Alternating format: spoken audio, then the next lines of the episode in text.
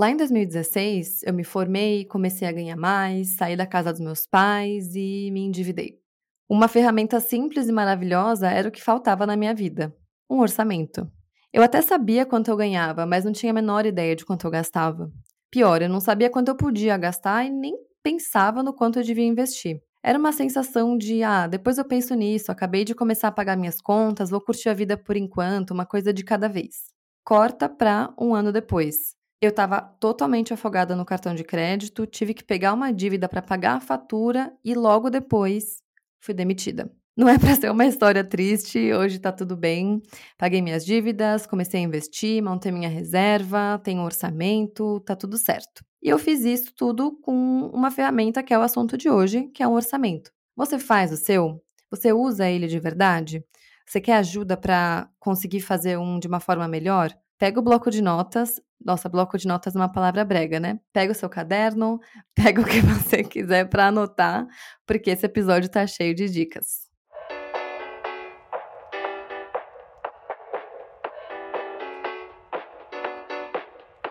Falar sobre dinheiro é muito mais sobre as nossas escolhas do que sobre matemática. Talvez você deva falar sobre dinheiro, um podcast para quem quer alcançar a independência financeira, feito por uma carioca que já chegou lá e uma paulistana que está no caminho. Eu sou a Vitória Giroto. E eu, a Carol Frigério. Aqui, falar sobre dinheiro não é tabu e a gente ama. Bora?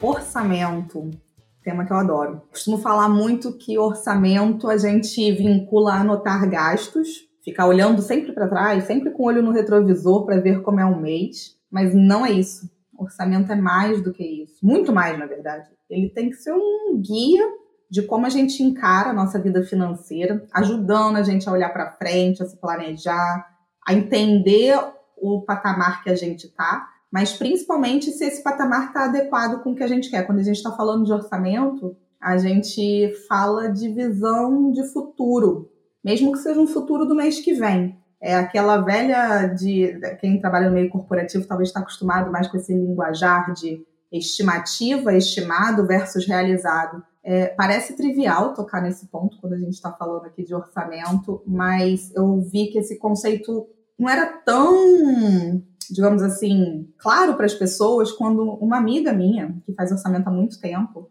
logo no início, quando eu postei no Stories, ela falou assim: ah, gostei desse negócio de que você faz em duas colunas, a coluna do que você realizou e a coluna do que você estimava que ia realizar. Eu sempre só coloquei o que eu realizei. E olha, o, o né, o, assim, a, a, uma pequena coisinha que pode ajudar tanto quando a gente está falando de orçamento. Então, hoje, nesse podcast, a gente quer falar bastante sobre esse tema, ajudar vocês a pensar, já falando que não existe fórmula certa, mas ajudar a pensar em como construir, como que eu fiz, como que a Vic fez. É um pilar, assim, fundamental dentro de um planejamento financeiro, eu diria que é a base. Esse alicerce, ele precisa estar é, tá construído. O que, que você tem para falar sobre isso, Vic, para a gente começar a conversa? Ah, eu tô curiosa para saber como você faz o seu. E para vocês que estão ouvindo, a gente já falou disso lá no episódio zero. Eu muitas vezes não sei as respostas da Kyla, não sabe as minhas, então eu tô realmente curiosa para saber sobre o dela, inclusive porque ela atingiu independência financeira super nova, então ela é uma referência para mim. Mas acho que do meu lado só queria trazer que é muito louco como hoje parece muito óbvio. Acho que para qualquer pessoa que já começou a investir ou que já tem minimamente a noção de ah, quanto eu ganho, quanto eu gasto, quanto eu posso ou quanto não posso gastar, enfim, parece muito óbvio, mas eu acho incrível como não é. Eu acho que muitas coisas no universo de finanças pessoais são coisas que parecem óbvias e não são, ou são coisas que parecem simples, e na verdade até são, mas mesmo assim são difíceis de pôr em prática. Eu acho, acho que o orçamento é um exemplo disso, assim, é, muita gente fala, ah, sou de humanas, não sei de, sabe, de, de matemática, ou eu me sinto insegura com investimentos e contas e tal, mas se a gente for pensar, o orçamento é conta de mais e menos. Tipo, qualquer pessoa que tenha uma calculadora na mão consegue, ou uma planilha, enfim, consegue né, fazer essas contas simples. Então, é uma questão muito mais de você ter a disciplina de sentar a bunda na cadeira e, e olhar com frequência, porque acho que esse é outro ponto, né? Não adianta ter um orçamento e você nunca olhar para ele, não é? Ele tem que ser usado, e tem que ser usado. Isso é uma coisa que eu aprendi no, no caminho também como usar ele, que também não tem certo e errado, acho que é o que funciona para cada um. E é isso, acho que essa é a beleza desse assunto de hoje, assim, é algo que parece simples, que é honestamente, acho que obrigatório, mas que uhum. muita gente não faz, muita gente não tem, então por isso eu tô super feliz que a gente vai falar sobre isso. E queria começar te ouvindo, Cá, como é que você faz o seu e, e mudou dos né, de muitos anos para cá? Gente, preciso confessar aqui, antes de, de começar o episódio, eu falei, Vicky, é muito difícil a gente lembrar de coisas que a gente fez há muito tempo. E eu comecei a fazer orçamento desde muito nova. E por algum motivo na minha cabeça, sei lá, já não era tão diferente de como eu faço hoje. Era, mas não era. Chega, ah, acho que eu sempre meio que fui assim. Eu falei assim: não, peraí, eu não tô conseguindo lembrar direito, já tem muito tempo isso 15 anos. Deixa eu começar a resgatar. E eu fui resgatar meus e-mails. E eu tô morrendo de medo aqui de, de ser julgada.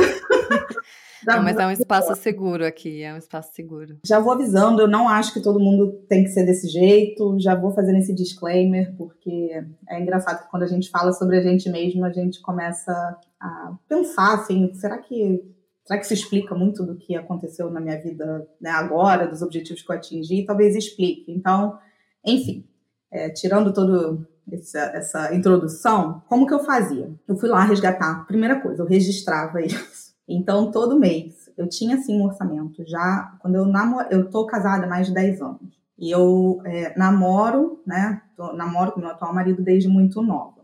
Então, esse orçamento, ele se mistura com uma visão, até que com certeza é um tema para outro episódio de visão de casal, mas ele se mistura com planos. Ele se mistura com planos no sentido de, da minha individualidade, do que eu queria realizar para mim, mas no que a gente já se via porque isso também é totalmente diferente. Eu não acho que se aplique, mas a gente já se via junto desde muito novo, e eu não estou falando que isso é o certo, muito pelo contrário, eu sei que tem educadores que definem, que de, é, defendem que você tem que tratar o casal como uma coisa só. Não, não defendo isso, acho que cada um tem que achar o seu jeito. Muito pelo contrário, acho que para a maioria não funciona esse modelo, diria que para a maioria não funciona. Mas o fato é que o nosso orça, o meu orçamento nasceu um pouco em conjunto com sonhos comuns. Eu quero deixar isso meio pontuado, porque eu tinha essa. Como ninguém falava de dinheiro, só meu marido queria falar sobre isso, eu já falava sobre isso no início do namoro. Esse orçamento ele já veio derivado de planos.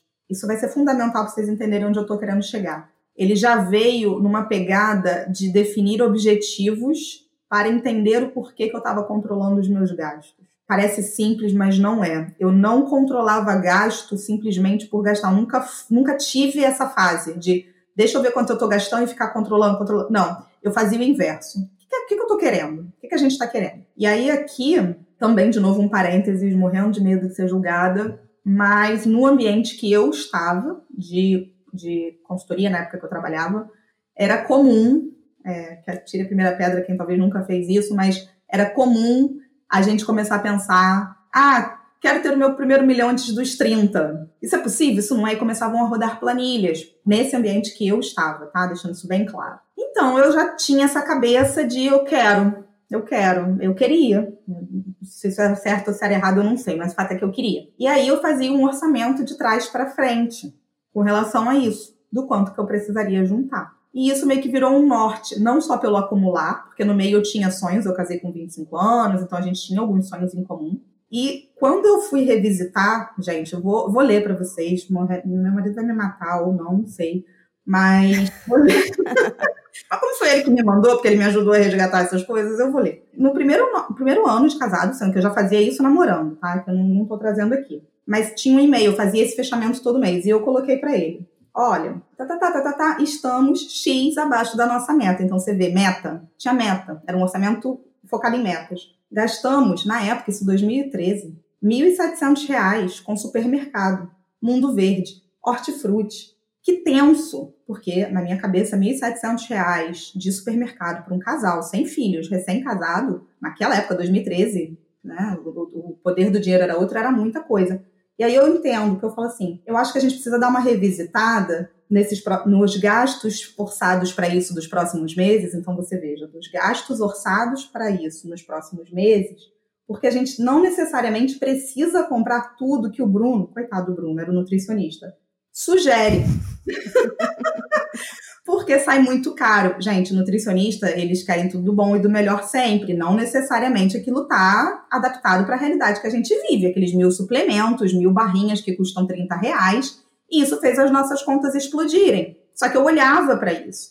E aí eu termino assim: lazer que é bom, gastamos pouco. Tipo, contrariada, porque a gente estava gastando muito com um negócio que nem tinha importância. 2013, nem eu nem ele, a gente focava em é, corrida e coisas de performance.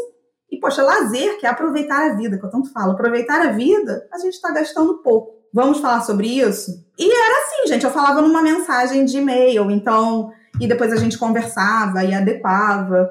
Então, a minha visão de orçamento ela era simples, muito mais simples do que a de hoje, mas focada em o que, que eu quero, o que, que eu quero, o que, que eu quero. Era um pouco assim, vi que é meio doido olhar para trás e ver que fazia dessa forma, não sei. Mas o fato é que continuo fazendo. E funciona, funciona para você. Funciona. Antes da gente começar a gravar, né, você comentou, você falou, putz, a galera vai me julgar, não sei como é que eu falo. E, e, eu queria realmente reforçar uma coisa que eu penso. Eu não sei se isso é um bom hábito ou não, mas para mim funciona para muitas coisas na vida, principalmente em relação ao trabalho.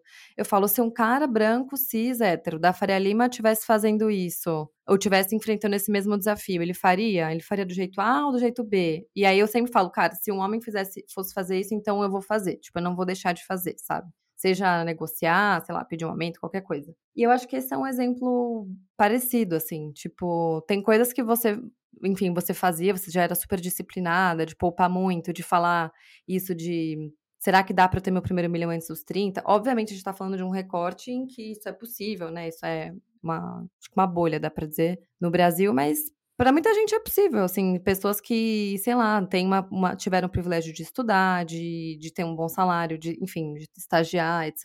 E dependendo do ramo que você trabalha também. Mas por que, que eu tô falando isso? Acho que tem um monte de educador financeiro, influencer, gente que falaria isso e, poxa, são referências, sabe? Em, em como conseguir enriquecer, em como conseguir poupar, de pouparem muito. Então, acho que a gente não tem que ter vergonha, sabe? Acho que, obviamente, a gente sabe que isso não é factível para todo mundo. Isso que eu digo é de poupar muito, né? uhum. né? Mas, mas, assim, se é possível para você, acho que a gente não, não pode, enfim, se sentir mal. Mas é, o que eu queria trazer, eu queria abrir dois parênteses para comentar sobre você antes de falar de mim. Um é que eu achei muito interessante isso que você falou de que as pessoas ao seu redor, na no trabalho, né, na consultoria, falavam sobre isso de atingir um milhão antes dos 30. É, eu achei interessante isso porque um porque a gente é muito influenciado pelo círculo social, né? Então, só o fato de existir essa conversa provavelmente te trouxe essa inquietação. Acho que você já devia ser uma pessoa ambiciosa, mas isso deve ter colocado gasolina assim no fogo. Uhum. E a segunda coisa que eu pensei é que, por exemplo, eu, onde eu estudei na fé, eu já tinha ouvido isso algumas vezes. E olha que interessante. Eu só olhava para essa, essa pergunta, esse questionamento e falava, tipo, imagina, claro que não dá. E eu nunca fiz a conta. E talvez se eu tivesse feito a conta, isso teria me gerado a mesma inquietação, ou enfim, uma inquietação parecida com a que você teve. Então, aqui para mim o ensinamento que fica é fazer conta para ver se as coisas são possíveis. Fazer conta para, sabe, acho que muita gente fala, ah, sei lá, 10 mil, 50 mil, 100 mil, 1 milhão. É muito dinheiro, não dá. Como não dá? Você fez a conta? Às vezes só demora, mas dá sabe? É. Ou às vezes você acha que demora 50 anos ou 20 anos e às vezes em 5 anos. Tem que, a gente tem que pôr na ponta do lápis, né? A gente tem que. Tem até um prêmio Nobel sobre isso, de que contabilidade mental, você só tentar fazer uma continha de cabeça e falar dá ou não dá, não existe. A gente não pode confiar nessas continhas de cabeça, a gente tem que pôr na ponta do lápis. Ouvi que se você me deixa só complementar com uma coisa que eu também já ouvi, uhum. e por isso talvez eu, eu tenha um pouco disso, é, não sei se vocês já perceberam aqui um pouco do sentimento de culpa de quando eu trago esse tema e falo assim, cara, quem sou eu na fila do pão para falar o que eu consegui ou deixar de né, deixei de conseguir na realidade que a gente vive. Por outro lado, se a gente não tem pessoas também trazendo exemplos reais que conseguiram, e eu não estou falando que todo mundo uhum. deu virar em exemplo e ser igual a pessoa, não é isso. Mas é porque na minha cabeça, como que eu fazia isso? Obviamente eu fazia considerando que eu iria ter saltos na minha carreira. Óbvio. Isso também me motivava naquele momento, porque eu queria dar esses saltos na carreira. Não tô falando que tem que ser a ambição de ninguém. Mas a gente não pode achar, quando a gente. Eu acho que é importante a gente fazer uma conta para a gente saber se situar. E essa conta ajudou, inclusive eu e o meu marido na época, porque isso, virou um plano conjunto, né? A gente não saiu da casa dos nossos pais, ponto, deliberadamente. Porque a gente tinha essa meta de que a gente queria atingir algumas coisas antes. Então, para isso, a gente precisava sim abrir mão de outras coisas antes para conseguir colocar isso em prática, onde a maioria no lugar dele com certeza teria se mudado para o Leblon, que era onde ele trabalhava, e com isso colocaria o patamar de vida num outro patamar. Então, assim, e ele provavelmente conseguiria pagar um aluguel no Leblon, né? Super, super teria conseguido pagar um aluguel no Leblon, sem a menor sombra de dúvidas. Então, foi uma decisão de vida, onde a gente falou assim, dá para esperar mais um pouquinho porque a gente colocou na ponta do lápis. Não vai ser esse perrengue para sempre. E quando a gente se mudou, também a gente não foi morar no Leblon, foi morar em outro lugar, intermediário. Então, assim, foram decisões de vida, claro, gente, num, num contexto de privilégio, sim, mas não deixa de ser uma decisão. E o outro ponto, que eu acho que daí sim, desculpa esse parênteses enorme, mas é que a sua situação atual não define o que você pode eventualmente conseguir. Então, quando eu estava falando, vendo com 21, 22 anos, como chegar no primeiro milhão até os 30, eu tinha um horizonte de 9 anos, e com certeza ultrapassou isso, eu não achava que eu ia com 25 estar tá muito né, no mesmo patamar de 21. É claro que isso traz uma carga, é óbvio que isso traz uma autocobrança, que é minha e, e tudo mais, mas eu queria isso, eu, eu, eu me imaginava progredindo em outras coisas. Então aquilo vira um, um estilo de vida que você vai delinear ali para aquele objetivo. Todo mundo precisa desse objetivo, não. Mas eu acho que todo mundo, sim, precisa de algum objetivo na vida. Não precisa ser esse, pode ser outro. Mas precisa de algum objetivo. E aí esse objetivo pode ser tangibilizado em dinheiro. Não vejo problema nenhum de você pegar qual é o seu objetivo. Ah, meu objetivo é, sei lá, é, ser tranquilo. Ok. E o seu ser tranquilo é o quê? Ter um sítio? Seu ser tão tranquilo é ir pescar todo final de semana? Quanto isso custa? Acho que faz sentido colocar as duas coisas na balança. Fecha parênteses. Sim. Não, é um parênteses muito importante. Eu vou linkar ele com o que eu ia falar. Eu li recentemente aquele livro Hábitos Atômicos e teve uma frase que me marcou muito naquele livro. Você já leu, Ká? Ainda não li, tá na minha lista infinita. Dizem que é muito bom. Tem uma frase porque ele foca muito no processo, né? Nesse livro ele fala muito sobre mudar hábito e, e você focar em criar o hábito e se tornar, tipo, ah, eu quero correr. Você, ao invés de falar, ah, eu quero correr uma maratona X, você fala, não, eu quero me tornar corredor, porque aí você se compromete muito mais com o processo, blá blá blá. E aí ele fala, os ganhadores e os perdedores tinham as mesmas metas. Ele fala, todo mundo vai para as Olimpíadas para ganhar. Por que, que só um ganha? Quem se dedicou mais, quem, enfim, obviamente tem um fator aleatoriedade, a pessoa pode ficar doente, etc. Mas ele fala muito que a meta por si só não é o que resolve, e é uma coisa que acho que ficou muito, acho que nesse universo de desenvolvimento pessoal e coaches, enfim, acho que isso da meta ficou muito batido até nos últimos, sei lá, 10 anos. E o que eu queria ressaltar é que você fez justamente isso que ele trouxe, que é não adianta só ter a meta, você tem que viver o processo. Você vai ter que, para realizar aquilo, fazer trade-offs, abrir mão de coisas, sabe? O que você falou, a gente podia ter morado no bairro X, a gente foi morar no bairro Y, que era mais barato. É, a gente conversava sobre isso frequentemente para conseguir ficar dentro do orçamento, enfim, a gente tinha que abrir mão de coisas. Então, é uma coisa que até falo por mim, assim, eu quando comecei a me organizar, eu sempre fui uma pessoa muito sonhadora, muito de metas, metas, metas. E por muitos anos eu não consegui realizar elas. E eu fui entender, e acho que esse livro solidificou muito isso, que é não é só sobre a meta. É o que você vai mudar de fato no seu dia a dia para atingir aquilo. Porque só ter a meta, todo mundo tem, sabe? Todo mundo pode ter. E, enfim, eu tô falando disso porque acho que em relação a, a dinheiro, eu acho que. Eu, e é uma percepção minha, tá? Eu acho que a, a dificuldade para mim, pelo menos, é muito mais em poupar do que em investir. Porque depois que você aprende a investir, você só tem que continuar investindo por muito tempo. Uhum. Agora, conseguir constantemente ficar dentro do orçamento, conseguir constantemente controlar o seu padrão de vida, porque é óbvio que é gostoso gastar. Cada um gosta de gastar com uma coisa diferente, mas todo mundo gosta de gastar, é gostoso, sabe? Ninguém quer morar num lugar ruim, ninguém quer comer uma comida ruim, ninguém quer, enfim. Então, acho que esse processo, esse, enfim, essa coisa diária, né, de de conseguir se controlar e de conseguir ter hábitos bons com dinheiro, acho que isso é a, a parte incrível do que vocês fizeram. Acho que além da meta, sabe? Então vou fechar esse parênteses gigantesco também. É, tá começando com muitos parênteses. Falando de mim, eu percebi que eu precisava do orçamento, acho que eu comentei, né, no comecinho, na introdução, que foi quando eu me endividei, eu percebi que eu estava gastando muito, que eu não tinha noção de quanto que eu gastava, enfim. E aí o que eu fiz foi logo depois eu fui demitida. Então foi um momento que eu não tinha renda e foi a primeira vez que eu fui fazer o orçamento. Então foi super estranho. É, eu defini, eu vi quanto eu tinha da minha rescisão, na época acho que eram 20 mil reais. E eu falei, bom, eu não sei por quantos meses eu vou pesar essa rescisão. Eu não sei, quer dizer, por quantos meses eu vou viver só com essa rescisão. Eu não sei quanto que, quando que eu vou ter outro trabalho. Então eu tentei definir um valor o mais baixo que eu conseguia. Não lembro agora de cor, sinceramente, se eram 3, 4 mil, porque eu pagava aluguel na época, eu tinha que pagar a parcela da dívida, tinha que, enfim, comer no transporte público e tal. E eu falei, tá, eu vou tirar da minha frente essa rescisão inteira, vou separar e deixar na minha conta só o valor por mês, pagar as minhas contas e viver com isso. E é aquilo que eu falei agora há pouco, tipo, conta de mais e menos. E eu lembro que o que eu é, fazia para conseguir cumprir direitinho esse orçamento.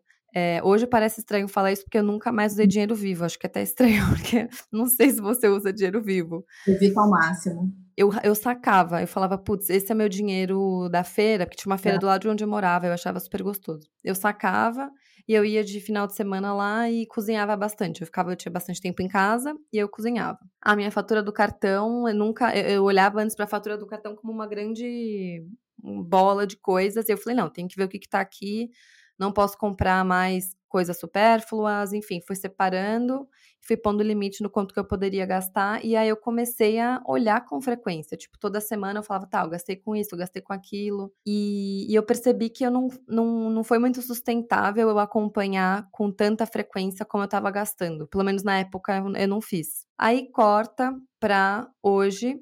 O que, que funciona para mim? Eu não saco mais dinheiro, eu tenho na minha planilha, é a mesma planilha que eu uso desde aquela época, desde 2017, faz quase seis anos.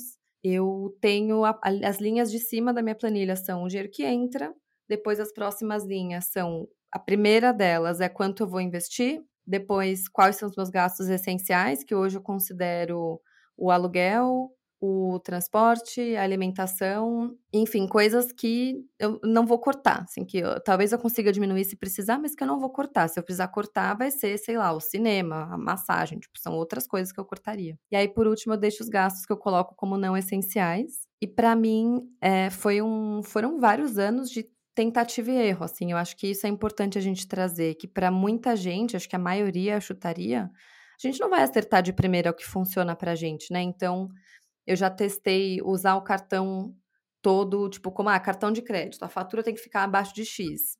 E aí, consistentemente, eu não bati aquilo. Eu falei, meu, eu preciso separar e ver o que, que tem dentro de cartão de crédito. Ah, X é de restaurantes. X é de Uber, X é de sei lá o quê. E aí eu falei, nossa, então se na média eu gasto X de restaurante, X de delivery, X de transporte, tananã, é impossível a minha fatura ficar abaixo do valor que eu, que eu tinha colocado como objetivo. Então, assim, a gente, eu fui muito na tentativa e erro até isso fazer sentido. E para mim, é, agora eu tô no momento, a gente tá gravando no final de 2022, eu tô no momento de voltar a olhar com mais frequência. Eu percebi que tá, tá me ajudando e hoje eu consigo e eu gosto. Eu acho que uma coisa que eu queria deixar bastante clara na nossa conversa de hoje, que é uma coisa que você acho que no seu e-mail com o seu marido foi um ótimo exemplo, é que o orçamento ele só funciona se ele é usado, né, para tomada de decisão. Então, se a gente coloca lá, tem uma meta de poupar, sei lá, vou poupar mil por mês, 12 mil nesse ano. Se eu não olho quanto que eu tenho que, tipo, eu ganho X, sei lá, vou dar um exemplo aleatório, ganho 5 mil líquidos, se eu tenho que poupar mil, esses 4 mil, o meu padrão de vida tem que caber nesses 4 mil. E se eu tô vivendo acima desses 4 mil, o que, que eu tenho que diminuir?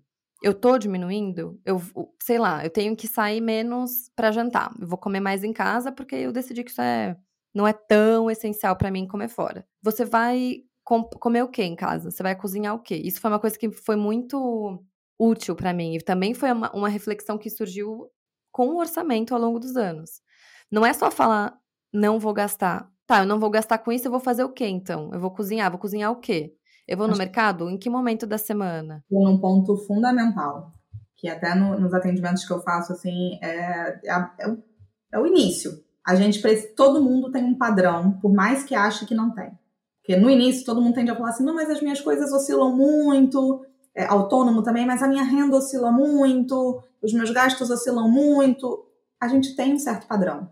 E quando, no início também, lembrando aqui, eu não fazia como você falou, não. Era tudo gasto, eu não, não dividia. Assim, eu sabia mais ou menos as categorias, mas não dividia o que, era fixo, o que, era variável. Acho até que a gente pode entrar um pouco mais nesse detalhe aqui de né, como a gente faz o orçamento hoje, daqui a pouco. Mas o ponto principal é se a gente não quer mudar, a gente não precisa olhar para isso. Concordo. Se você não quer mudar nada na sua vida financeira, está tudo lindo, maravilhoso do jeito que tá, e você tá feliz, só segue. Se você sabe para onde você está indo, se você está alcançando seus objetivos, só segue. A maioria de nós, pelo menos comigo foi assim, não necessariamente precisa dar uma olhada do que está acontecendo para saber se está no rumo certo. Eu sou essa pessoa que preciso saber se eu estou seguindo o rumo. Eu posso mudar o rumo, mas eu preciso saber se eu estou no rumo. Para isso, a gente precisa olhar. E quando a gente olha para os nossos gastos sem entender um pouco desse padrão de consumo, dificulta. E você falou um ponto muito fundamental que é o cartão de crédito. É batata. A maioria das pessoas coloca assim, linha, cartão de crédito. Pode funcionar se você estiver feliz com a forma como você está gastando. Se você não tiver, cartão de crédito é meio de pagamento. Não é, você não gasta com o cartão. Você não vai lá e compra um cartão e chega um cartão na sua casa que custou X mil reais. Você comprou coisas. Então, se você quer mudar hábito, você precisa entender o que está ali dentro. Vou dar um exemplo muito pontual. Tem uma cliente que eu atendo que ela não está satisfeita com o que ela está gastando de, de aplicativo de, de automóvel. E aí, ela falou, mas eu quero mudar, eu quero mudar, eu quero mudar. Eu falei, olha, tem duas formas de você mudar. Você sair menos de casa, não sei se faz sentido, você vai ter que ir para o trabalho, então não tem muito como. Ou você utilizar o metrô, é, se você realmente está insatisfeita com esse com esse tipo de gasto. Se você não estiver insatisfeita, só continua. Você precisa mudar. E aí ontem eu mandei uma foto para ela, falei, onde eu tô? Tô no metrô. Porque para mim, hoje, eu ainda, por exemplo, eu vou de Uber para o trabalho e eu volto de metrô, normalmente. Porque para mim é tranquilo, assim, eu sempre fui e voltei de metrô, sempre. Eu moro perto do metrô, mas na ida agora para mim é muito complexo ir. Porque meu filho tá acordado, eu quero ficar um pouquinho mais com ele, sair de casa correndo. Mas se eu quero mudar o padrão de consumo, Gente, não tem como, tem que mudar o hábito. Então, esse hábito envolve pegar o metrô. Mesma coisa com iFood, com tudo. E a gente só olha isso quando a gente vê, porque a gente não quer olhar, né? Aí o orçamento ele serve para uhum. isso, para delinear para onde seu dinheiro está indo, se você está feliz.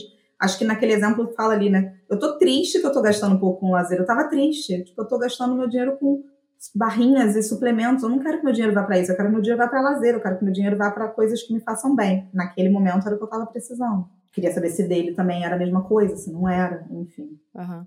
Eu acho que você. Eu vou falar porque você me contou antes do episódio, e não sei se você falou agora quando você estava contando do e-mail, que no final do e-mail você falou: ah, a gente está gastando pouco com lazer, né? Então, acho que é importante trazer isso também, que o orçamento não é para a gente cortar tudo, é para a gente garantir que a gente tá, que o nosso dinheiro está indo para onde a gente quer que ele vá. Porque se a gente tem uma outra frase que eu gosto muito, que é a cada sim que a gente fala para uma coisa, a gente está falando vários nãos para outras coisas. Então, se eu tô comprando por impulso com, sei lá, coisas X, ou se eu tô gastando muito lá com as comidas do nutricionista, enfim, nada contra, né? Acho que, uhum. enfim.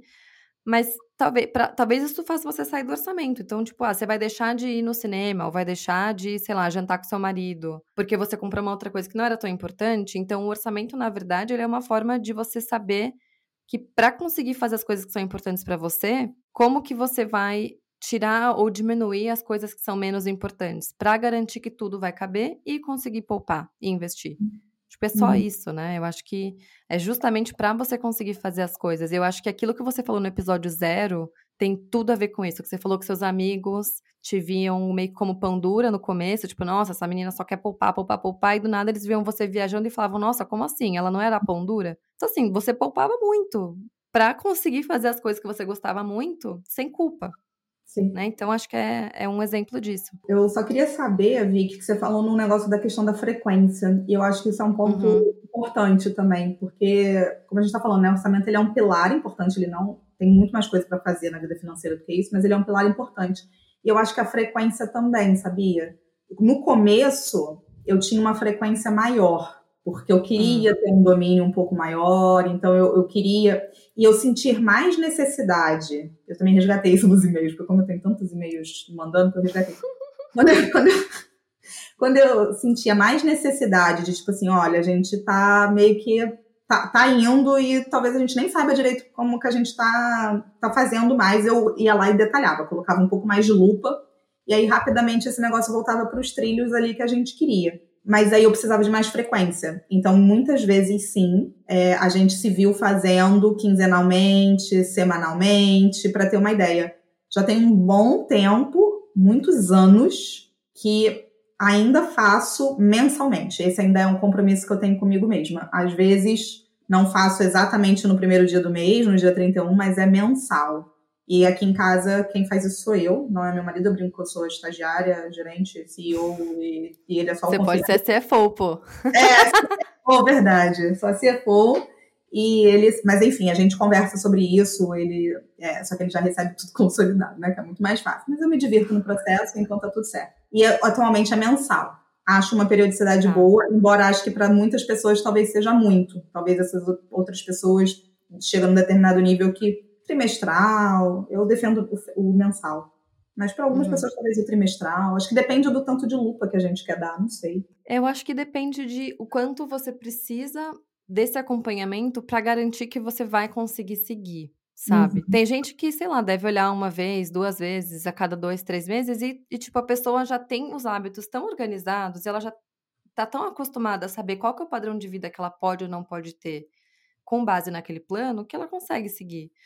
Agora, por exemplo, eu, para mim, o mais é, longe que eu tenho entre, assim, pensando em período entre né, uma que foto da minha situação financeira e a outra, o mais longe é um mês. Então, hoje eu falei que eu tô acompanhando mais, é porque eu tô vendo todo final de semana. Eu tenho um, um momentinho no sábado ou no domingo que eu abro minha planilha e aí eu vejo o meu objetivo esse mês era, acho que a parte fixa não, não muda praticamente, mas gastos de restaurante, gastos mais variáveis, enfim. Ou até, tipo, às vezes eu quero comprar uma coisa da nutricionista também. Eu sou vegetariana, então tem tipo, eu sempre preciso comprar uns ingredientes meio diferentes que não tem em uhum. casa normalmente, que eu tô morando um período nos meus pais. E aí eu compro de final de semana, enfim. E para mim, fazer isso de final de semana tá sendo muito bom, porque daí eu consigo ver assim, passou metade do mês, eu gastei metade do que eu podia ou gastei mais da metade? Ou gastei é. menos da metade? Tá uhum. tranquilo, eu posso sair para jantar essa semana, posso pedir delivery se eu quiser, ou putz, melhor eu comer em casa.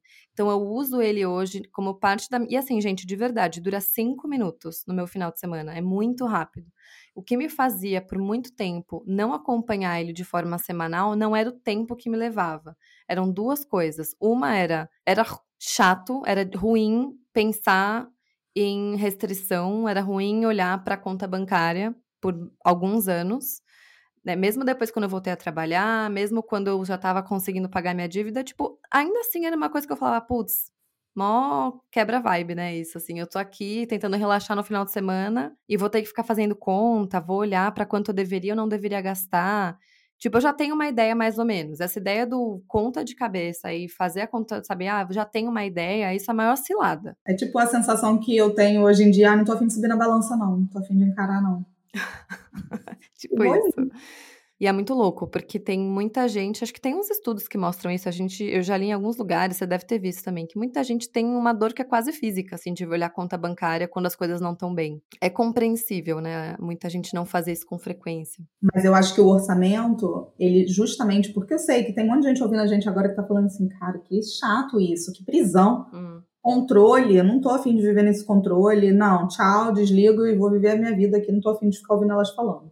Mas quando a gente está falando de orçamento, a gente não está falando só de orçamento de gastos.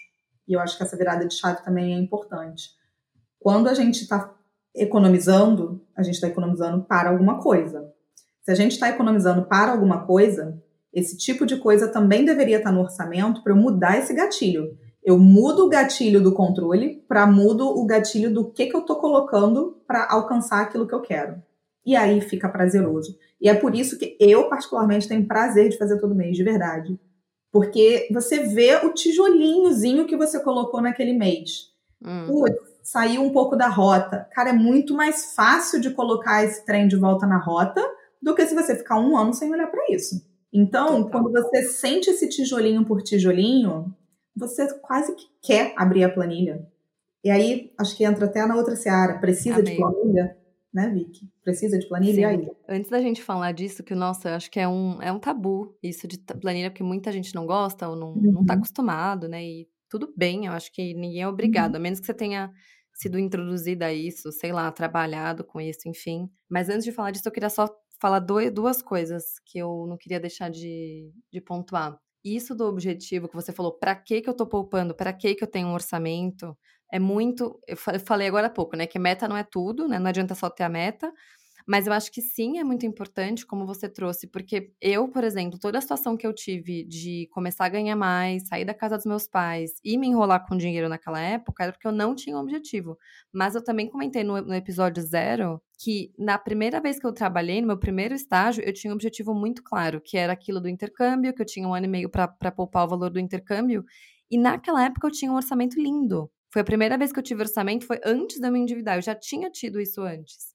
Eu sabia que eu tinha que poupar R$ 1.500 por mês naquela época. Eu morava com os meus pais, eu ganhava, eu trabalhava num estágio que era pagava muito bem. E eu assim, eu contava na vírgula, tudo, tudo, era muito organizada. Então, muito, é muito louco, né? Não é só uma questão de saber fazer, é de entender qual é o sentido daquilo. Para que que eu tô fazendo? Se eu não sei para onde eu tô indo, o que que eu quero atingir, seja um, uma coisa concreta, tipo uma viagem ou um objetivo em si, ou seja, um número, e eu, assim como você, eu também não sou contra o objetivo da pessoa ser um número. Porque acho que nem todo mundo quer comprar um apartamento, nem todo mundo quer fazer uma viagem específica hum, nesse ano. Tudo bem se o seu objetivo for um número por um tempo, sabe? Por, um, por enquanto. Então, isso é, ajuda muito a você entender para que, que você está fazendo isso, né? E o outro ponto que eu ia trazer é que, nossa, tô muito empolgada com a, a nova metodologia que eu fiz na minha planilha. Eu fiz uma mudança nela que está sendo muito legal. Que é assim, eu tenho o ainda assim, eu tenho uma noção de limite de quanto deve ser o limite da minha fatura do cartão. E hoje eu, eu uso muito o cartão de crédito, porque hoje eu uso um cartão que tem cashback, enfim, ele é super bom, mas por muito tempo ele foi um vilão grande, assim, na minha vida porque não me, não me, não me relacionava bem com isso, com cartão. Mas, então eu ainda tenho esse valor total, que é o quanto não deveria passar a minha fatura, mas dentro dele, então eu faço assim, por exemplo, é, se o meu cartão não pode passar de dois mil reais, por exemplo, e eu tenho dentro dele, sei lá, restaurantes, parcela de um eletrodoméstico que eu comprei, e, sei lá, é, massagem. Eu amo fazer massagem e sempre que eu consigo que dá, eu gosto muito de ir, de final de semana às vezes. Então, eu tenho lá um valor que já está comprometido, digo coisas que eu gastei em outros meses, tenho o limite da minha, da minha, de quanto pode ser o máximo da minha fatura, e aí eu tenho, eu fiz uma formulinha simples no Excel, uma fórmula de mais e menos, que é o total que eu posso gastar, que eu falei nesse exemplo a 2 mil, menos o que já está gasto, quanto sobra de, sal, de, de limite livre para eu gastar ainda esse mês. Então, por isso também que eu estou atualizando com alguma frequência a minha fatura toda semana, porque eu olho e falo, é muito simples, eu só abro minha fatura e falo, ó, oh, essa semana eu gastei com X, Y, Z, eu comprei tal coisa, eu almocei, eu jantei, meu, são cinco gastos, são seis gastos, sabe? Numa semana com muita coisa são, sei lá, dez uhum. gastos. Uhum. Você só bate o olho, vê quanto você gastou. E aí eu sei quanto tem livre ainda desse valor para eu gastar para semana pro até o final do mês, até eu pagar minha fatura. E mesma coisa as faturas seguintes. Então, mesma coisa, se o limite para eu gastar no máximo. Mês que vem são dois mil. Se eu comprei algo parcelado nesse mês, eu vou botar essa parcela já na, lá na, na coluna do mês seguinte. Então, quando começa o mês, eu já sei esse é um mês que eu tenho que, que eu posso gastar mais ou menos. Putz, esse é um mês que eu não tenho quase nada de parcela para pagar, tá muito tranquilo. Então, se o meu limite da minha fatura do cartão é 2 mil, eu posso gastar 2 mil no cartão aquele mês. E eu vou estar tá dentro do meu limite. Uhum. Então, talvez pareça complexo, mas enfim, eu acho que, não sei se deu para entender, é uma conta de mais e menos e me ajuda muito, né, a ver quanto ainda dá. Mas o ponto principal aqui, eu acho que é se você, porque a Vicky agora ela tá numa visão organizada, né? Então, não é de quando você estava endividada que as parcelas seriam um vilão. Ela já conseguiu se organizar, ela usa o cartão de crédito, você usa o cartão de crédito ao seu favor. E num orçamento, até já pegando o gancho desse negócio no Excel ou não, a gente tem visão para frente. Se a gente tem visão para frente, se a nossa visão consegue ser a próxima semana, tá lindo. Se a nossa visão consegue ser o próximo mês, melhor ainda. Se a nossa visão consegue ser o ano, putz, ótimo. Se nossa visão, quanto maior a gente consegue ampliar a nossa visão, mais clareza, mais previsibilidade, maior a chance de erro também, mas mais clareza. E o orçamento ele vem exatamente para isso. Você falou das parcelas do cartão, com certeza, né? Você já vai vendo onde está lançado. E além disso, tem uma outra visão, é, que é o que eu gosto de chamar de bolso mensal e bolso anual. Isso ajuda muito. Onde a maior parte das pessoas ela se enrola. Ela acha que a vida dela é um mês. Só que a nossa vida, ela tem o comportamento do mês, mas ela também tem o comportamento do ano. seja para renda, quem é CLT com 13 terceiro, com algum bônus, ou quem é autônomo também, porque sempre tem um mês ali um pouquinho mais de pico, um mês um pouquinho mais de vale, seja com a renda. É, se você viaja, por exemplo, de férias, é esperado que todo ano você vai fazer ali uma, duas viagens de férias. E a gente normalmente se enrola com isso. Porque daí um mês dá um pico, Ótimo, a gente não estava não tava preparado para isso, e aí começa o rolo, e aí depois para sair do rolo é pior. Quando a gente separa esses dois mundos, pensa, tudo sai do seu bolso, tudo. Mas tem um bolso ali que meio que sai a mesma quantidade quase, tudo bem que oscila, mas é quase a mesma quantidade todo mês. E tem um bolso que é o outro bolso que você só mete a mão nele de vez em quando. Mas ele precisa ter um orçamento também, porque senão você se perde nisso. E aí a gente vai querer quem nasceu primeiro, o destino ou o orçamento? Ah, vamos para não sei aonde? Vamos. Eu tenho orçamento para isso? Quando você já tem um orçamento antes, você não vai deixar de viajar, mas você vai viajar para onde cabe. Ou você não vai deixar, sei lá, de fazer uma festa de aniversário, mas você vai fazer a festa de aniversário que cabe. Eu já tenho um orçamento para uma obra, eu tenho um orçamento para contingências. Aliás, outro ponto, né? Contingência. É, mas enfim, ver esses dois bolsos eu acho que ajuda muito. E aí, quando a gente fala se precisa de Excel ou não precisa de Excel, gente, o papel faz às vezes sim. Melhor do que nada. Eu sou, é, eu sei que tem um monte de educador financeiro que vai falar assim, mas ah, não precisa de Excel e tal. Eu acho que facilita. E acho que é um tipo de ferramenta que, se você não tá, se te gera pavor abrir, não abra, faça no papel, faça no aplicativo, faça onde for. Mas, se a gente, né, eu acho que é um tipo de ferramenta que, se a gente tivesse um mínimo de noção de multiplicar, dividir, somar, subtrair. Contas que todas, num vídeo no YouTube aí, se você der um Google, utilização básica do Excel, tiver disposto a aprender 15 minutos, meia hora, eu acho que pode fazer uma diferença. Você ter ali uma visão um pouco mais é, automatizada para poder fazer essas coisas, na minha opinião. Mas isso não é impeditivo para ter um orçamento. Ah, não, não gosto, não quero, já tentei. Então vai para o caderno, vai para qualquer outra coisa. O que, que você precisa? No mínimo de duas colunas. O quanto que você está estimando gastar e o quanto que você de fato gastou. E ver se você está dentro ou fora daquele orçamento e o quanto que está sobrando ali para poder é, fazer. Agora, eu acho que a gente podia falar, Vivi, é, em linhas gerais, assim, então vamos lá. A gente falou pra caramba aqui da importância, de mais ou menos como é que a gente faz. Agora, na prática, se a gente tivesse que montar um orçamento assim, bem básico, é, como que a gente faria? Claro que dá para fazer muito mais coisa do que isso, mas assim, no básico, por onde que a gente começaria? Por mim, Acho que é aquela conta de mais e menos. Lá em cima, quanto entra e sempre o líquido, que acho que muita gente sabe o salário bruto para quem é assalariado, mas não sabe exatamente o líquido. Então é importante olhar isso. Depois, quanto você gostaria que disso saísse para você investir, porque daí o resto é o seu deveria ser o seu custo de vida. Isso é a minha, acho que tem várias formas, né, de fazer isso, mas assim eu, é como eu tenho feito há, há, vários anos. Então entra X, já sai uma parte que é o quanto eu quero investir. O resto é onde tem que caber meu, meu custo de vida. E aí coloco as coisas essenciais, que é para mim moradia, transporte, alimentação, é, às vezes a, eu tenho uma, uma, diarista aqui em casa quando eu tava pagando aluguel, enfim. Para mim era um gasto essencial, porque fazia parte do meu orçamento mensal. E aí depois vinham os gastos que eu chamava de variáveis, que eram esses que eu conseguia flexibilizar muito de um mês para o outro. E aqui acho que fica essa pergunta de, tá, mas como é que eu vou saber quanto deveria investir? E como que eu faço o meu custo de vida caber no que sobrou, se, se, se for muito pouco, não encaixar? Uma coisa que eu converso bastante nas rodas de conversa do Invista, que surge bastante essa pergunta, que é de como definir quanto deveria poupar, sei lá, e se não fizer sentido, não, não der para colocar meu custo de vida naquele valor. Eu acho que aqui a gente viu tanto, tantos influencers, enfim, educadores financeiros falarem de regras, que acho que tem gente que até ficou meio, meio com uma, um distanciamento da palavra orçamento justamente por falar, meu, minha vida não cabe nessa regra, então não vou seguir, dane-se, sabe? Então aqui a minha sugestão tem muito a ver com o que você falou da, da viagem, tipo, o que, veio primeiro, o orçamento ou o plano da viagem? Meu, vê, primeiro tem que começar pela reserva de emergência, minha reserva tem que ser X mil, eu consigo poupar quanto por mês? Sei lá, minha reserva tem que ser de 20 mil. Consigo poupar mil por mês para atingir em 20 meses? Putz, impossível. Com a renda que eu tenho hoje, com o custo de vida que eu tenho hoje, impossível. Tá, Você prefere poupar menos ou mudar seu custo de vida? Ah, eu consigo ir para um lugar com aluguel um pouco mais baixo, ou eu consigo andar mais de transporte público, como você falou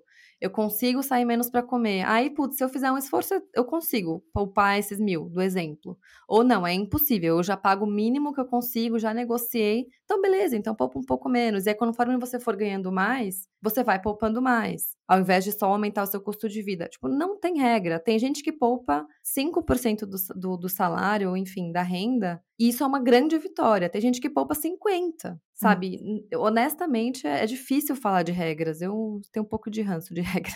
Não, não tem regra. E mais uma vez, é, quanto custa o seu objetivo? E aí você vai fazendo a conta de trás para frente, como você falou. É mais fácil mudar meu padrão de vida ou mais fácil eu aportar menos? Quando a gente está falando de independência financeira antecipada, eu gosto de sempre frisar isso aqui. Quando eu fiz a conta, eu vi que eu tinha que poupar muito, ponto. Então eu nunca poupei menos que 50%. Durante muitos anos, chegava a 80%. E eu sei, de novo, estou aqui, né, pronta para receber um monte de pedrada, essa louca, falando de poupar 80%. Foi a, a, a realidade que a gente tinha e que a gente quis seguir dessa forma. É, esse era o nosso objetivo e eu tô feliz que eu tenha feito dessa forma. Agora, eu posso virar para as pessoas e falar assim: olha, você está errado de querer se aposentar com 60. Você deveria poupar 80% agora para se aposentar com 40. Isso não existe. Mas também não dá para falar para a pessoa que poupando 5, 10% ela vai se aposentar com 40 anos, porque ela, dificilmente isso vai acontecer. Então é só para a gente ter um norte de que esse percentual ele pode ser muito alto mas pode ser muito baixo, dependendo do seu objetivo de vida. Quanto maior desafiador esse objetivo, maior o esforço que você vai ter que fazer. Não tem muito para onde fugir. E eu acho que queria falar também sobre essa questão é, do orçamento. Acho que esse ponto teria só um, algumas coisas que de repente acho que pode ajudar. Essa visão do líquido que você falou, que eu acho que é fundamental. E eu recebo muita pergunta assim: ah, mas eu sou médica, eu sou isso, eu não sei quanto que eu vou ganhar. Então eu não posso fazer orçamento, porque eu não sei quanto que eu vou ganhar. Eu acho que essas pessoas, mais do que o CLT, deveriam ter orçamento. Mais ainda. Porque se a renda é variável, você precisa saber qual é o mínimo ali que você precisa ter de entrada para não passar sufoco.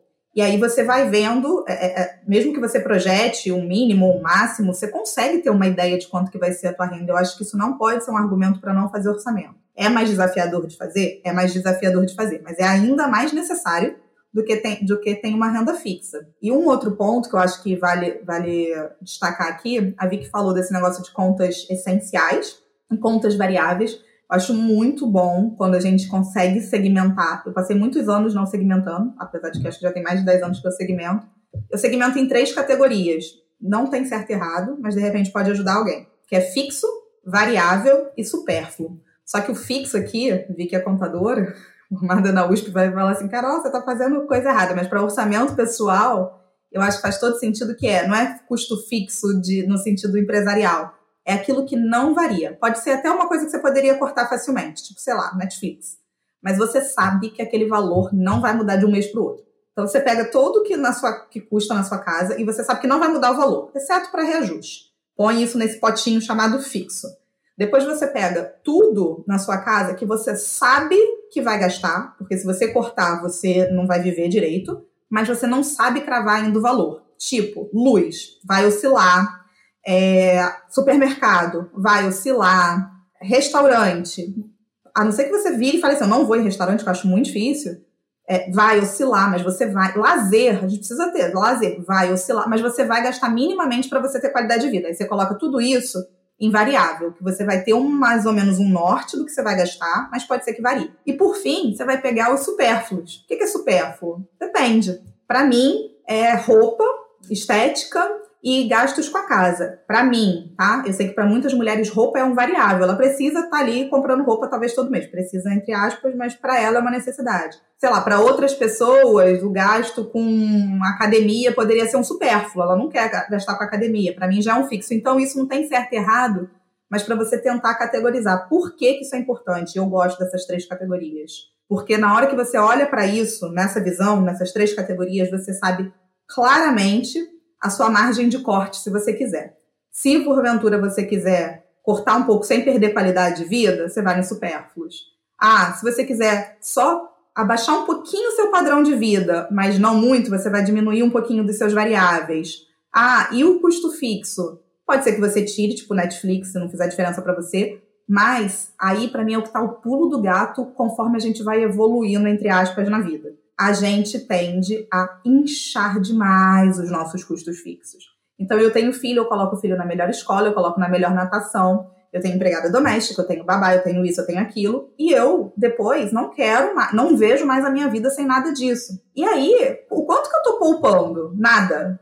Cara, acontece alguma coisa, você tá totalmente frágil e você não tem margem de manobra, porque tá tudo no fixo. Você já. Aquela já é sua vida. para você se desfazer dela é muito difícil. Então a gente tem que ter um cuidado com isso muito grande. O que eu vejo, né, na classe alta, assim, é, é uma dificuldade até de falar o seguinte, cara, eu nem ostento, eu nem faço tanta coisa, eu nem viajo direito e não sobra dinheiro. É porque você colocou o seu custo fixo num patamar que cabe dentro do seu orçamento, mas não te permite realizar seus objetivos. Você focou no agora, você não conseguiu olhar um pouquinho só para frente. E aí é que está o perigo. Então, assim, acho que é uma visão que quanto antes a gente constrói, mais fácil da gente conseguir olhar as nossas finanças de outra forma. E por fim, que eu acho que também é uma dica importante, contingência. Você precisa ter um espaço, é esperado que o inesperado aconteça. Essa frase é clássica e é verdadeira.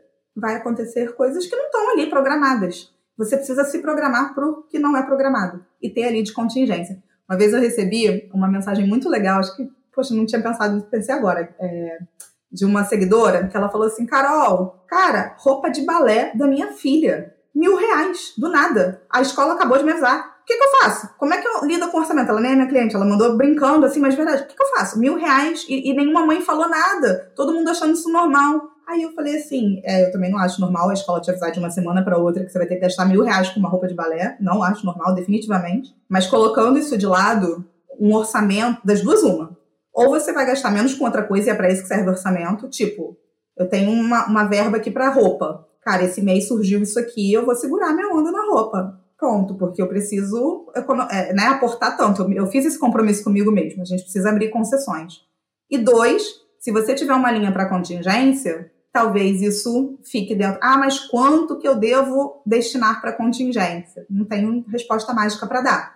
Só fazendo um orçamento e olhando para ele com frequência é que você vai começando a perceber ali qual é o seu número mas é importante ter esse, esse respiro. Porque quando a gente não está preparado para o inesperado, a gente tomba e vai virando uma bola de neve depois. E achei muito bom o que você trouxe sobre, ah, então vou dar uma segurada na roupa, pode ser qualquer outra coisa. Enfim, eu acho importante esse exemplo, porque é muito comum as pessoas irem lá e investirem menos naquele mês, ou falarem, ah, esse mês eu não vou investir. E eu acho que isso é uma mudança de, de comportamento que a gente precisa fazer, e eu acho que é.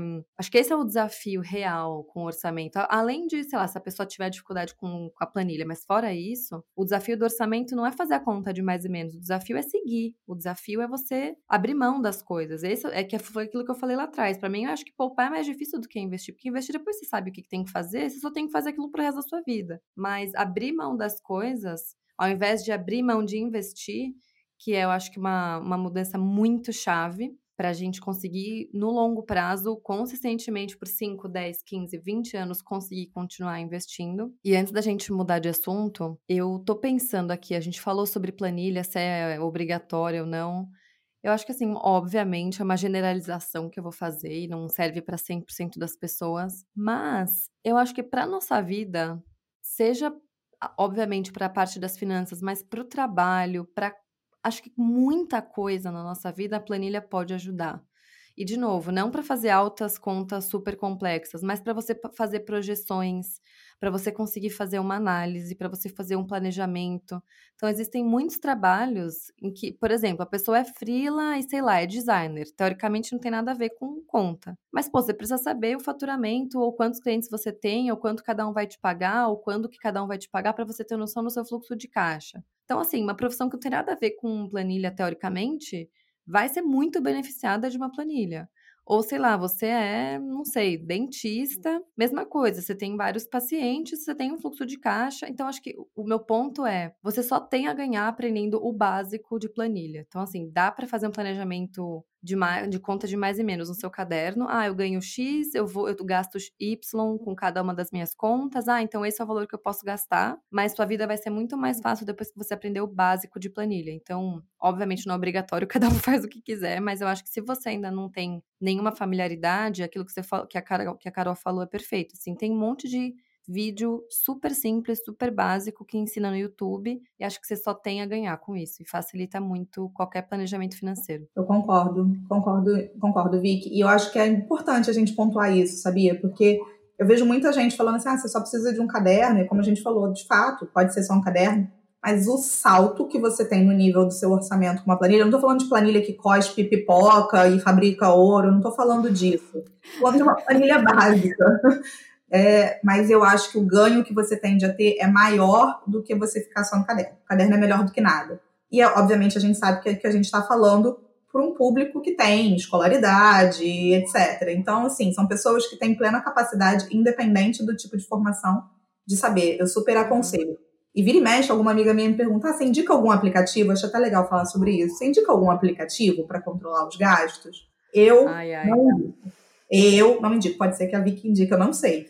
Eu não indico. E, e, digo por vários motivos. Você, ele tem o um modelo mental do aplicativo dele. É, não é um modelo mental que a planilha, ela vai criar o seu modelo mental ali. De alguma forma, você vai customizar para o que você quer fazer. É, e ela vai ser adaptável ao longo do tempo para as suas necessidades. Eu acho que isso é o mais importante. É, o orçamento ele é um organismo vivo. O aplicativo ele vai te amarrar. A chance de você deixar isso de lado é muito maior. Cara, para quem não sabe, teve uma época da minha vida que eu fiz vigilantes do peso. Eu nem tava tão acima do peso assim, mas eu falei assim, eu preciso de ajuda, Nossa, porque eu não tô não conseguindo. Me... É, porque eu não tô conseguindo me controlar. E eu achei o ó, assim, não durou nada. Porque eu tinha que ficar anotando num papel tudo que eu gastava e não sei o que. Tudo que eu gastava, desculpa. Tudo que eu comia. E eu falei, gente, que coisa, assim, para mim não funcionou. Talvez para outras pessoas funcione. Mas eu acho que tem métodos um pouco mais fluidos. E eu acho que a, a planilha ajuda nisso. Então, assim, não é 100% necessário, mas é altamente recomendável. Eu diria que é. Eu, não, eu não, nunca me dei bem com nenhum aplicativo. Eu falei ai, ai, porque eu trabalhei no Guia Bolso por um tempo. É mesmo? É, quando. Aham, uhum, eu trabalhei, não sei se vocês estão ouvindo, já ouviram falar, mas mesmo quando eu trabalhava lá, eu não, não criei o hábito, não, não encaixava justamente por isso que você comentou, Carol. É, eu sentia que não tinha autonomia para personalizar e fazer do jeito que eu queria, e sei lá, o gráfico que estava lá não encaixava do jeito que eu queria ver. Enfim, acho que é de, de, gosto, porque muita gente usava, né? Eu, tinha contato com clientes que usavam. Então, para mim, não tem um que eu recomende hoje, mas se você conhece um, se você testar um e gostar, ótimo. Acho que o ponto é cada um achar o que vai funcionar. Isso que você falou, queria só sublinhar que você disse que o orçamento é um organismo vivo, porque as nossas prioridades, o nosso custo de vida, a nossa renda, enfim, tudo muda ao longo da vida, tudo. Então, acho que mesmo a pessoa mais planejada e mais estável do mundo, ainda assim, pode se planejar para ter um filho e ter gêmeos. Tipo, tudo literalmente pode acontecer no seu planejamento. Prioridades mudam. Eu acho que isso é uma coisa legal de falar no assunto de hoje, mas a gente vai falar, acho que em outro episódio também, que priorizar é dizer não. Então, para você priorizar alguma coisa, você tem que despriorizar outras. Então, em cada momento da vida, e não é tipo, ah, a cada 10 anos, uma fase nova da sua vida. Às vezes é a cada mês, às vezes é a cada três meses, a cada semestre. Você fala, putz, comecei a namorar, quero sair mais para jantar porque pra gente é um momento importante. Ah, então beleza, eu vou começar a gastar mais com isso, eu vou gastar menos com o quê? Para eu falar assim preço, eu tenho que falar não para alguma outra coisa. Ou putz, eu percebi que isso é uma coisa que eu tô sentindo muito agora. Eu tenho saído muito para jantar com uma namorada, a gente começou a namorar no começo do ano, então a gente saía bastante. E aí eu tenho visto que assim, metade dos restaurantes que a gente vai não não, não fazem diferença para mim, eu não gosto tanto. Eu gosto muito mais de cozinhar, por exemplo, eu sinto falta. Então, com o tempo, você vai, sabe, de tempos em tempos, você vai falando, putz, vou gastar menos com isso, vou gastar mais com aquilo. Então, o orçamento também é importante para você saber para que que você tem que falar não, para você conseguir falar sim para outras coisas, né? Esses trade-offs vão estar tá sempre, sempre muito, muito presentes. E eu acho que é importante a gente ter clareza do que, que a gente não vai fazer para poder fazer outras coisas, porque senão a gente só vai colocando mais prioridade. Ah, eu quero isso, vai ser prioridade. Aquilo vai ser prioridade. Se em nenhum uhum. momento você falar, tá, o que, que não vai ser prioridade é mais difícil, porque você não, não combinou consigo mesma, né? Que você não vai fazer X, Y, Z. E é importante você de forma proativa, você fala, não vou fazer isso, ou vou fazer menos aquilo, né? Total, como já dizia Chorão, cada escolha uma renúncia, isso é a vida. Não tem muito para onde fugir. Não é? Cada escolha uma renúncia. Essa frase assim, cara, maravilhosa. É isso. E tem uma outra que essa daí, eu confesso que eu acho que fui eu que eu criei, tá? Acho que eu vou pegar, vou patentear. Patentear não, não, não dá. Como é que é o nome? É registrar. É, que é vivo, né? é, era penso, logo existo, era vivo, logo gasto. Ponto. Estar vivo significa gastar. Estar vivo significa mudar. Se você muda, você muda seus gastos. A questão é para onde você está querendo ir. O orçamento vai te ajudar nisso. Acho que no fundo do fundo o episódio ele é para te mostrar que o orçamento ele é seu guia. Ele é um guia e você vai adaptando ele, você vai mudando seu percurso. Acho até que vale a pena eu enfatizar aqui também que planejamento financeiro é mais do que orçamento, orçamento é um pedaço disso, fundamental, é a base. Planejamento financeiro vai além, a gente olha para muito mais coisa do que isso, mas não existe planejamento financeiro sem orçamento. Ponto.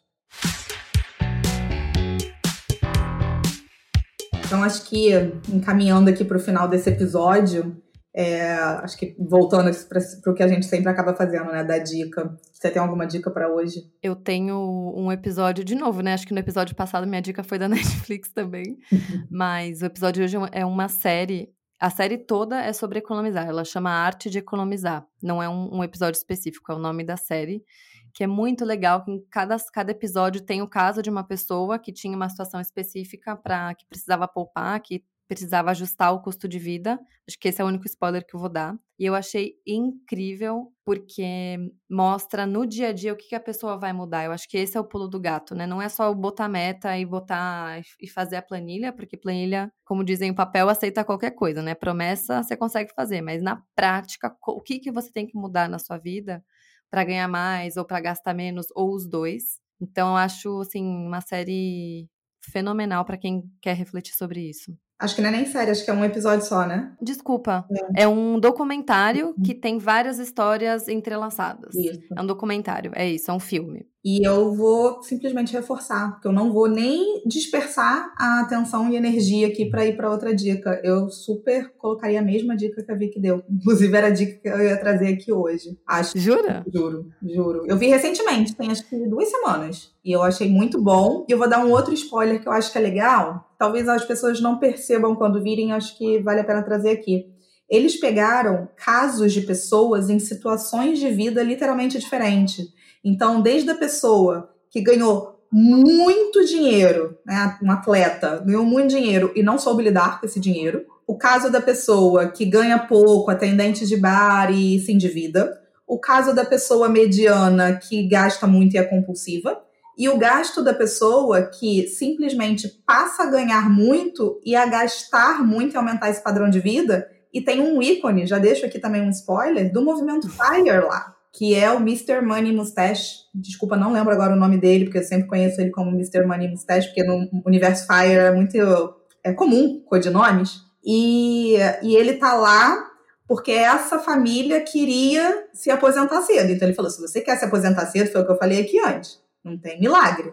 Você precisa investir muito. Por isso que eu falo, não estou falando que todo mundo tem que querer isso, precisa investir muito. E aí ele dá uma reviravolta na vida dessa família porque eles querem esse objetivo. Então é muito legal, porque eles pegam vários casos diferentes, assim, super aconselho. E vai no básico, vai no básico ali do orçamento e é legal. Eu, eu quero assistir de novo, inclusive. Meu marido falou assim, não é possível isso. porque ele assistiu comigo, né? Ele falou, sabe, numa sexta-feira à noite me ver um negócio desse, não é possível.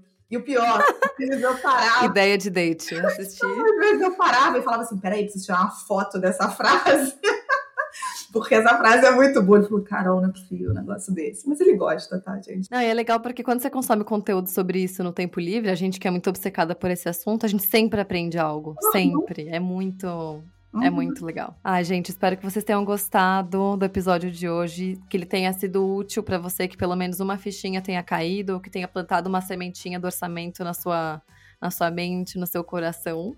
E se você quiser compartilhar ele com alguém, achar que faz sentido, que vai ajudar uma amiga, um amigo, um parente, namorado, namorada, faça isso. Você não sabe quando você pode ajudar alguém só de plantar essa sementinha na vida dessa pessoa também. E a gente se vê daqui a duas semanas. Ah, lembrando Eu tô no perfil arroba em vista como uma garota e a Carol tá no arroba jornada underline fire, que é F-I-R-E. Um beijo. Um beijo, gente. Até a próxima.